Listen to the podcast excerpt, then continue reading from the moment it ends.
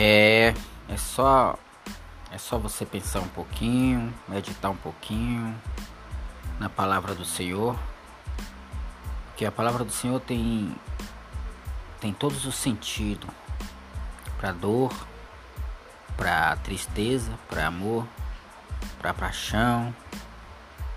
A palavra do Senhor Jesus, ele é, ela tem a vitamina completa para o ser humano.